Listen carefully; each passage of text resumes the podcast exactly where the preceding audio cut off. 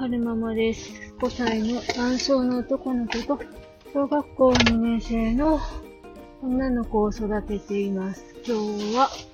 2022年、あ、違う。2023年1月4日、おそらく水曜日の昼下がりに撮ってます。えーっと、うんと、さっきも一本撮ったんですが、映画、ラーゲリより、ラーゲリより愛を込めて、を見てきました。えー、あの、学童さんと保育園のおかげで、私も一人の時間堪堪能できたし、夫もね、実は今日までお休みだったんですよ。なんですけど、夫は夫で多分自分の時間を堪能できたんじゃないかなと思います。なんか事務作業とかしてるかもしれないんですけど、そこら辺は、まあ、あの、夫の作業に任せるとして、自分だけの時間を楽しむか、えー仕事するかどうかは、夫にお任せしましょう、と 思っていたので、私からは何も言ってません。ただ、まあ、私も夫も今日までお休みだったよ、ということと、えー、学童さんと保育園のおかげで自分の時間を、えー、使うことができたよっていうことすごい、あの、ありがたやーな感じですね。えー、なんかそういう保育園とか学童さんに行かせて自分の時間を確保することをためらう方もいらっしゃると思いますし、それをね、良しとしない、その、保育園とか、学童さんとかもいると思うんですけど、たまにはね、いいんじゃないかなと思うんです。親がこうやってリフレッシュできることで、子供たちに優しくできるのであれば、それはね、それでありなんじゃないかなと。保育園に行って楽しく遊べるし、ね、学童さんでお友達と遊べるっていうのも、まあ、子供たちにとっても、それはそれで良いことなんじゃないのかなと思ってます。で、こっから春くん迎えに行くので、長尺になると思うので、あの、お付き合いくださいませ。で、まずね、その、ラーゲリより愛を込めての感想なんですけれども、もう最初から最後まで、ツイッターでもツイートしたんですけど、もう始め、始まってから終わりまでずーっと泣いてましたね。あの、目の下がやばいです。目の下がやばいです。うん、そう。最初、あ、でもどうしようかな。ネタバレになるので、ラーゲリをより愛を込めて、これから見に行こうって思ってる方たちは、あの、ここでね、あの、やめてくださいね。えー、見に行った後に聞いてください。そう、あの、ネタバレしますよ。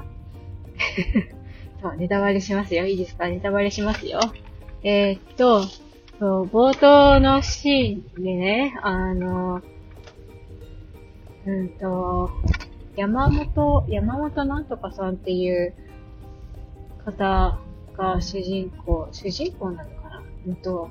なんだろうな、話があちこちだな。ラーゲリーより愛を込めていて、あの、なんだろう。ロシア？違う、ソ連に強制連行された人たちの、あの、物語を描いたもので、で、その、ロシアに強制連行された人の中に、山本なんとかさんって方が、イオン状態を起こしてる。早めに出てきて正解だったんで、どうしようかな。抜けようかな。でも間に合うからいけるかな。悩むなぁ。いや、抜けよう。抜けてる人たちがいる。別の道行こう。よいしょ。後ろにね、音の年賀が乗ってるからひっくり返さないかちょっとドキドキしてるんですけれども。えーっと、そう、それでね、そう、あの、ロシ、ソ連に強制連行された方たちの中に山本なんとかさんって方がいらっしゃって、で、その方にまつわるドラマみたいな感じの映画だったんですけれども、うん、山本さんって方は、満州にいて、で、で、そこからソ連に連行されるんですけど、あの、まず何、一番最初に何になりたかっていうと、あの、満州でね、家族と過ごしてるわけですよ。で、夜中に空襲があったんです。で、ソ連が攻めてきたと。で、なんか、次の日かなんかに、日本行きのね、船が出るから、あの、子供たちだけでも連れて、まず先に日本に帰れって山本さんが言ったんですよ。で、奥さんの方が、あの、泣く泣くね、分かったわってことで、その、なんだ、ケチが出たんですけど、突如夜中に空襲が来て、で、子供たち連れて逃げてるんですよ、家族で。で、その時に、その空襲の最中に、その、船に、川域のね、船に向かって走ってるわけですよ。で、そこで爆撃があって、で、山本さんがね、巻き込まれるんですよね。で、倒れてる山本さんが、あの、必ず、必ずまた会えるから、日本で会おう。お前たちは先に行けって言って行かせるんですよ。で、奥さんが、ぐっとこう、涙をね、こらえて、わかったって言って子供たちを連れてね、日本に帰るんですけども、そこからもうずっと泣きっぱなしですよね。そう、なんか、その山本、二宮くんがね、その、山本さんの役を演じてたんですけど、あのな、二宮くんの姿が、あの、父方のおじいちゃんの姿と全然違うんだけど、なんか重なって見えちゃって、で、おじいちゃんのね、その、戦時中の話なんか、あんまり、ほとんどね、聞いたことないんですよ。でも、記憶に残ってるのは、おじいちゃんがなんか東京かなんか行ってる時に、あの空襲か何かがあって、で、その、なんか、速攻か何かに身を隠して、しのいだっていう話はね、聞いたことがあったんです。で、なんかその、おじいちゃんの姿と重ねながら見てましたね。あと、亡くなったお父さんのこととかも重ねながら、えー、見てました。うーん、なんかその教科書で、そのソ連への強制連行があったんだとか、時々なんかドラマかなんかでやってたのかな。うっすらね、そういう事実があったっていうのは、記憶のどっかにあったんですけれども、あの、ああいう凄まじいものだったとは全然想像もしてなくて、で、なんか、その、ソ連への強制連行って、あのなんていうのかな、捕虜？あの、兵士のが捕虜になって連れてかれたっていう風に私は学んでたんですけど、実はその中には、あの、兵士だ、兵士だけじゃなくて、あの、なんか、寮に日本海でしょうね、きっとロシアだから日本海だと思うんですけど、日本海にように出てた青年が、なんか連れて来られちゃったとか、そういう話もあったみたいで、なんか北朝鮮の拉致みたいなと同じようなことをしてたんだなって見ながら見てました。で、その、まあ、強制的な、その、労働を強いられてたわけですよね、ソ連側に。で、なんだろうな。そういったことが、アメリカ側にもあったのかとか、そういう話はね、あんまり情報として入ってきたことがないので、全然わからないんですけれど、なんか、その、今のね、ソ連のウクライナの攻撃とかもあるから、なんか、あっちの人怖いなって ちょっと思いましたね。なんか人間って怖いなって、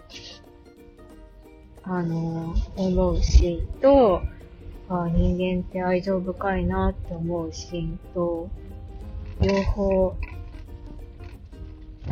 ありましたね。なんでああいう、あの、なんでしょうね。体罰じゃないけど、人をね、傷つけるようなことをしてしまうんだろうとか、その背景にあるものは何なんだろうとか、上官からの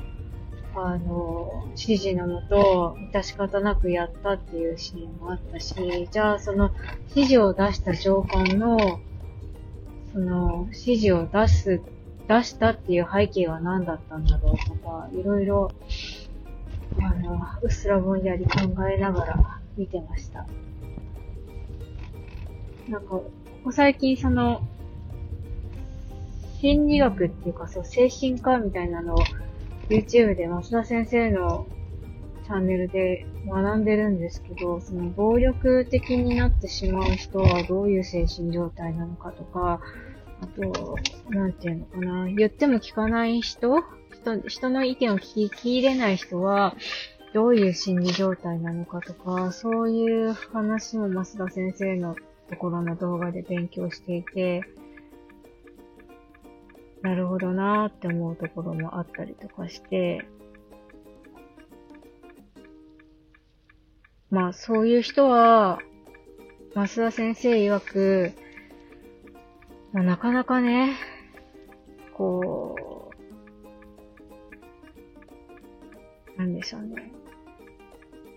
周りのものを受け入れがたい状態になってる人を、こういう人もあるんだよとか、こういうケースもあるんだよとか、あ、そういうこともあるのねって受容できるような状態に持っていくっていうのは、結構難しいですって。だから、そう、難しいから近づかないのが一番だって、増田先生はおっしゃってましたね。そう。よいしょ。でも、なんかやっぱり、うん、まあ、人間っていろんな人がいるから、そういう頭の凝り固まった人もいれば、頭が柔らかいっていう表現であってる。まあ、ああいう人もいるよね、こういう人もいるよね、で、受容できるタイプの人と、僕のただ考えはこれが正しいんだって、これが全てなんだって。他の者意見を受け入れないんだっていう人も、まあ、いて、いて、しょうがないっていうか、まあ、いるものだと思うし、そこはね、うまーく、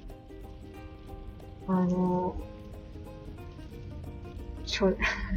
増田先生曰く、処世術を使って、うまく切り抜けていくのが一番だ。まあ、それが一番ね、難しいと思うんですけど、っ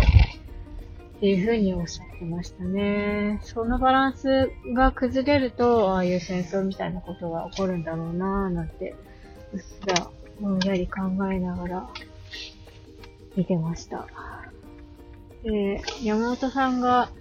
あの、その連行中に病気に、病に倒れてしまって、結局日本には帰れず、あの、病院のベッドの上で衣装を書くことになるんですけれども、なんかその衣装もね、そのおじいちゃんとかお父さんとかと重ねながら、遺書っていうか遺言？遺言なのかな？遺書なのかな？言葉を、その、亡くなったおじいちゃんとかお父さんに重ねながら、聞いてみてました。自分が亡くなっても、それを悲観することなく、憂いることなく、強く、そして、笑って幸せに生きてくれって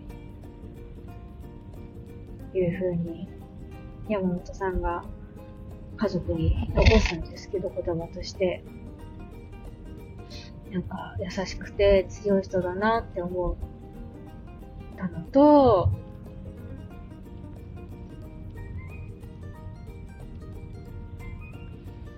うん、うちのおじいちゃんも似たようなこと言ってたんですよね。うん、うちのおじいちゃんは亡くなる2日前までは普通に喋れてたんですよ。なんとかとか。えー、亡くなった当日はさすがに喋れなくなってましたけど、その前までは、前日までは喋れてたんです。で、その時におじいちゃんが言ってたのは、家族みんな仲良く手を取り合って、言ってくれみたいな。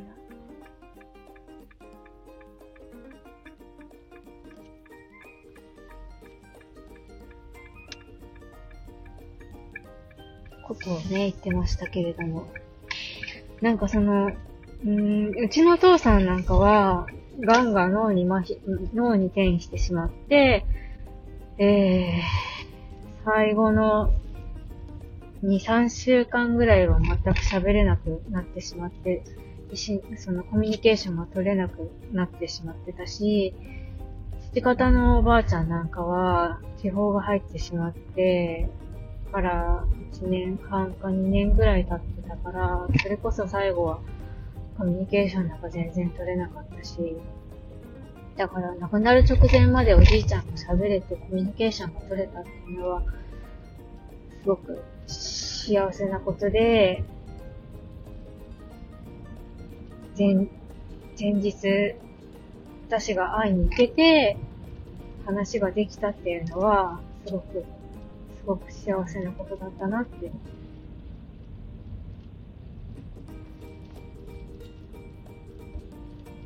今でも思ってますね。で、なんか、まあ、そういう、なんていうのかな。戦時中の悲しい出来事に触れて、やっぱり今自分が生きてるっていうのはすごく幸せなことだし、生きてればいろんなこと嬉しいことも悲しいことも悲しいことも辛いこともたくさんあるけれども、でもそれってやっぱり全て生きてるから得られる経験だし、なんか、悲観することなく、悲観、悲観する時もあるけど、あの、まあ、それも経験だと思って強く前に向いて、その亡くなった人たちのためにも強く生きていきたいなって、やっぱり改めて思いました。ね。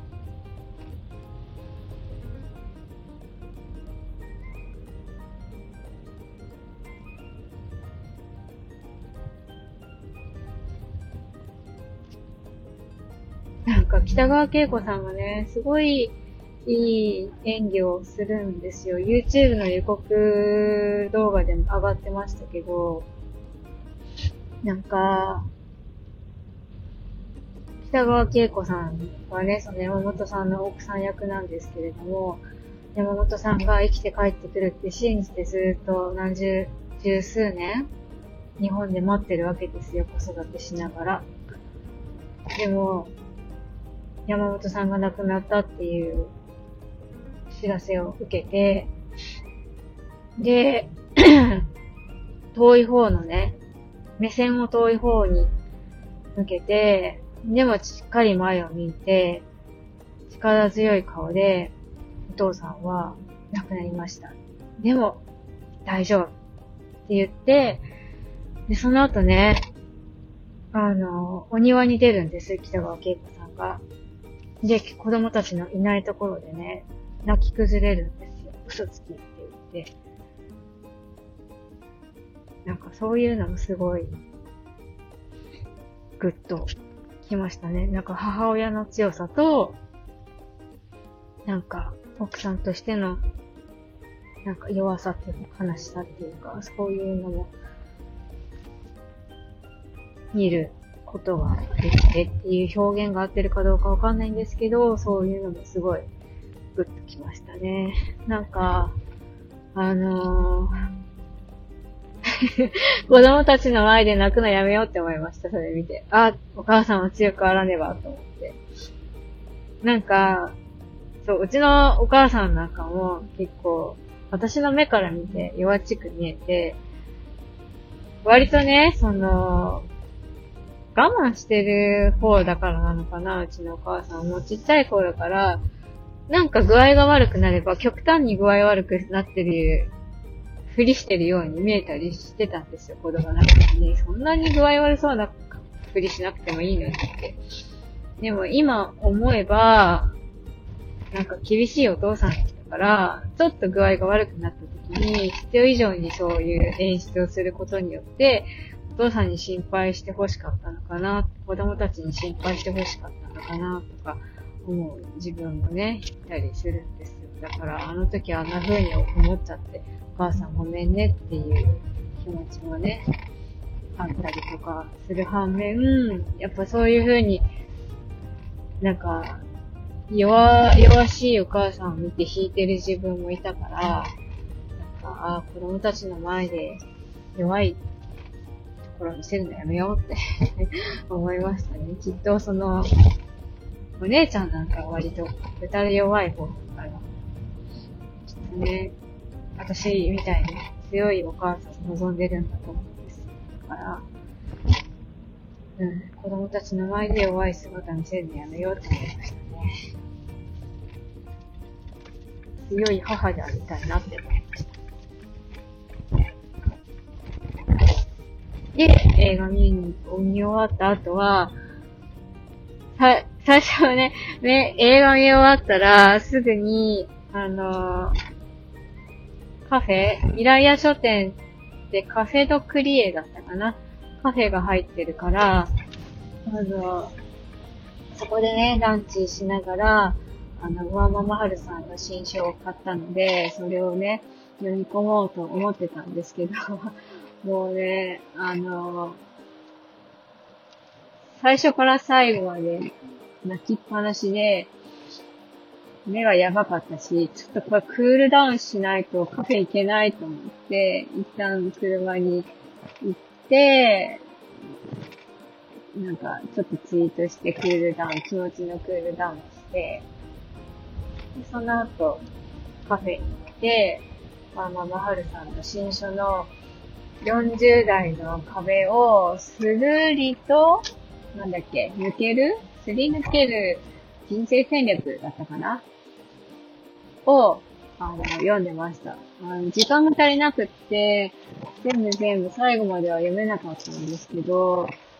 あなんか、なるほど、なるほど、と思って読んでましたね。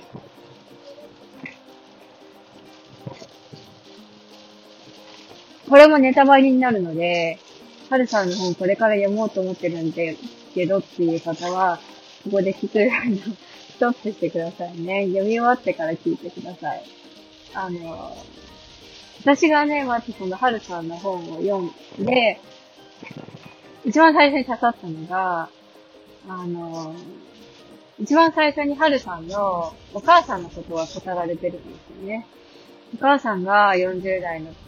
は、はるさんのお母さんが40代の時、40歳の時にこんな感じだったっていうのが書かれてるんですけど、なんか、なんて言ったっけな、その、やりたいことが、そう、子供たちが寝た後にやりたいことがたくさんあったんだけど、お母さんいつの間にか寝ちゃってた。でも、今起きたけど、ななんかね、やる気がわかないのよ。お母さん疲れてるのかなって言ったって書いてあったんですよね。いやめっちゃわかる。すっごいわかると思って、まずそこからぐぐぐって引き込まれましたね。で、なんか、40代から50代にかけてって、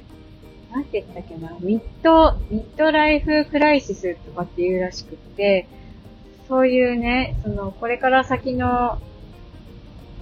人生について、なんか悩んだり、不安に思ったりするようなお年頃なんですって。で、その、私もなんか最近こう、不安定だなって思って、自分のね、思考、思考っていうか、その、なんていうマインド精神が不安定だなって思うところがあって、私おかしいのかなってすごい思ってたんですよね。うちのお母さんって消極性感情障害だし、そういうの遺伝するっていうし、そう、なんか、ねえ、その、まあ、きっとこれから先、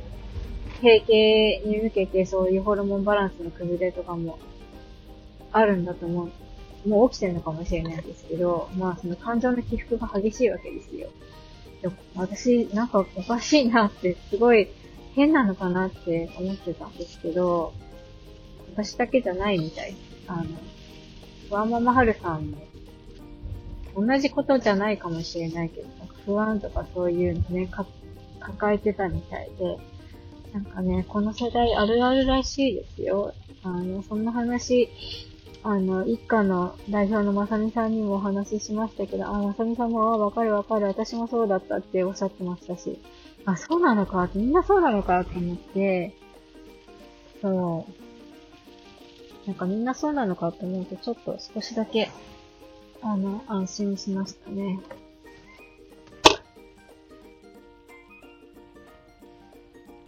で、今、ちょっとずつちょっとずつ読み進めてるんですけれども、その人生100年時代だと。で、今のまま行くのか、今のまま行ったら、思うような人生の最後を迎えられないからここで舵を切るのか、40代の今なら、まだやっ、やっても、チャレンジしてもし、チャレンジして失敗しても、取り返し、取り戻すことができる世代だから、気がついたあなたは、40代でそれに気がつけたあなたは、ラッキーです。これから一緒に私と、私と一緒に、あの、か、なんだろう、思考を巡らしていきましょうじゃないけど、なんかそんなようなことが序盤に書かれていて、わかりました、はるさんついてきますね、思いながら、今、読み進めてるんですけれども、できてる人がいる。どうぞ。渡れたね。よいしょ。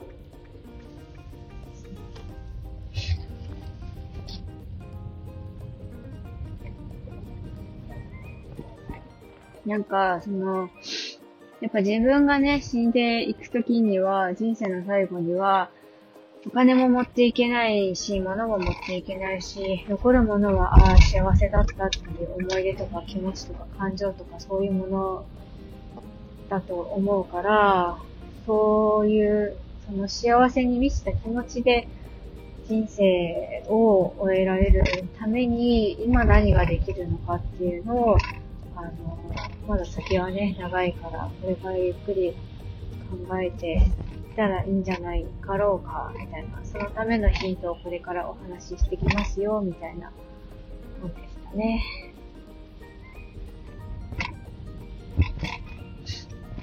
だいたい言いたいことを言えたかな だいぶ長いこと喋りましたけど。いやー。本ってなかなかね、えいやーってこう時間確保しないと読めないので、こういう定期的にっていうか、その2週間のまとまったお休みで2週間、2週間、実質は2週間もないんですけどね。まとまったお休みに、えいやーってこの日に読むって決めて読まないと読めないから、最初はね、あんまり、その、この本、買う予定なかったんですよ。でも、ここ最近なんか、あの、夫と意見がすれ違ったりとか、まあ、コロナでの精神不安とかもあったし、あの、ちょっとね、その、小山マハルさんの、何でしたっけ？あれあれ、時間術。うーんと、やめる時間術でも学びになったものが多かったので、今回の5本か、5章、5長書 ?5 長書 ?5 本からも何かヒントが得られるはずと思って手に取ってみました。最後までお聴きくださいましてありがとうございました。それではまた。